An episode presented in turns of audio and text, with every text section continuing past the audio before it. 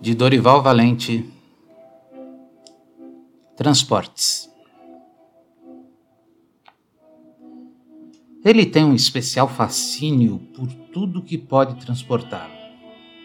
Aviões, ultraleves, planadores, balões, paraquedas, foguetes, ônibus, automóveis, motocicletas, bicicletas, patins, skates, trens, barcos, canoas, jangadas, pés, braços, enfim, tudo que pode tirar de um lugar e deixá-lo em outro.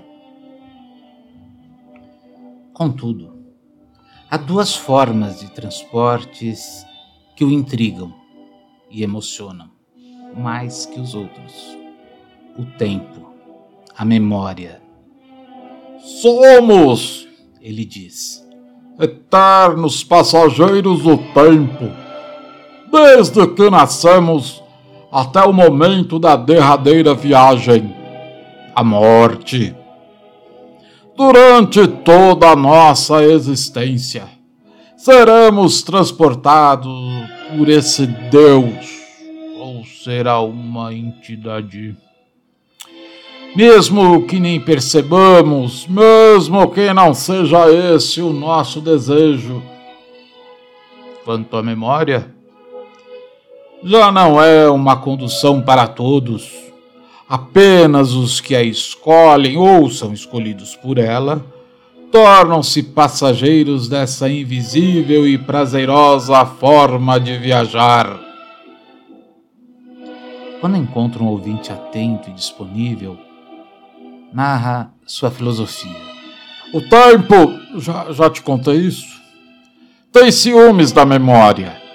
Não suporta toda a atenção que as pessoas, eh, algumas, dão a ela. Por isso tenta arruiná-la, torná-la menor, uma mentira, um ato sem importância. Não sei se seus planos de boicote à memória sempre dão certo. Todas as vezes, ou quase todas, em que alguém fala do tempo, não do tempo da temperatura ou ameaça de chuva, mas o tempo repetido, esse que o relógio sempre tenta contar de novo. Sempre que alguém fala do tempo, acaba por falar das memórias do que viveu, ou do que acredita que um dia ainda viverá. Futuro também é uma forma de memória. O tempo sempre tenta enganar a pessoa, fazendo que ela pense que isso é questão de passado ou futuro. E assim a pessoa acredita.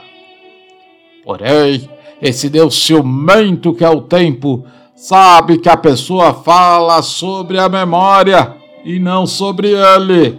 Depois de tanto pesquisar, pois o tempo tem tempo de sobra, esse estranho e imperdoável Deus descobriu de forma empírica que contra a memória existem alguns poucos remédios.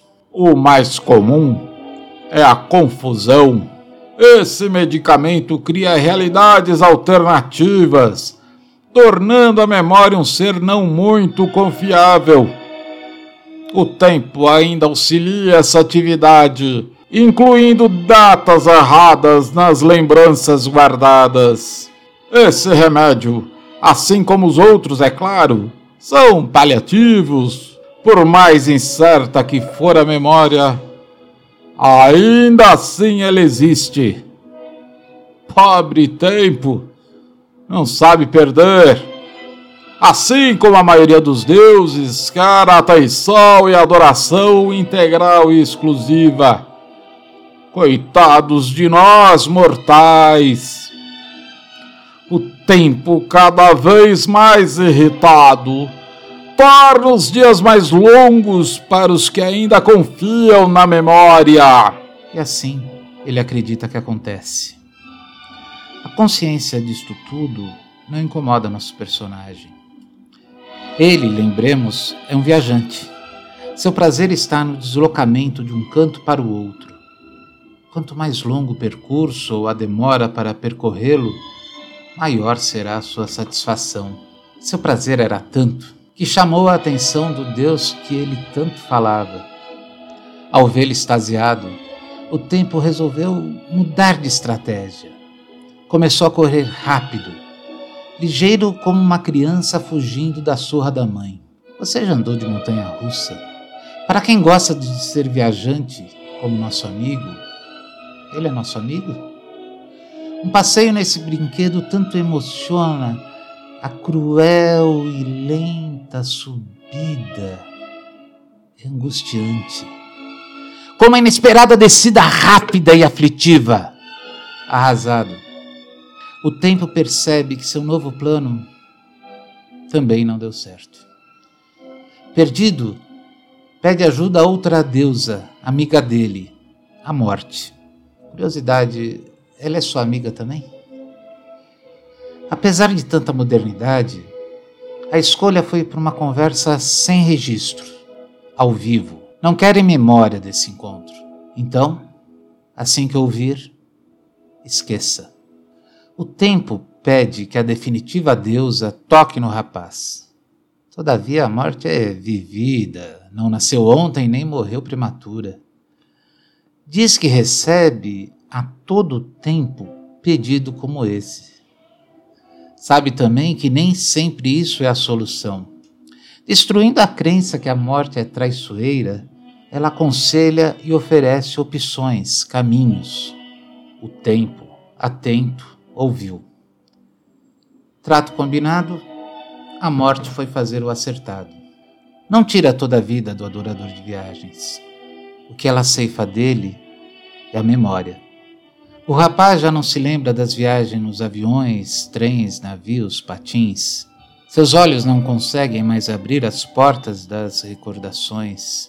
Ficam vagos a mirar o nada, como um vendedor de loja vazia. Acontece que o acaso, um desses deuses que adora brincar com os outros deuses, dirigiu as mãos do rapaz para abrir uma gaveta. Os olhos encontraram algumas fotos. Umas fagulhas de atividade cerebral fizeram aos poucos a memória renascer nele. O tempo, ao perceber essa ressurreição no rapaz, reclama com a morte. Que serviço mal feito! Não foi esse o nosso acordo. A morte sorri inocente. Não trago lembrança de acordo nenhum. O tempo pediu a morte do rapaz. A morte o convence que isso será uma derrota para o tempo. Como talvez já tivesse explicado, o tempo não se lembra disso. Sela um novo acordo. Decidido está, outra vez, apagar a memória do rapaz e para não correr o risco de um possível esquecimento, esse novo acerto é eterno. No tempo que corre, toda vez que o acaso fizer renascer as lembranças no rapaz, a morte se lembra de lhe matar a memória. Boa viagem!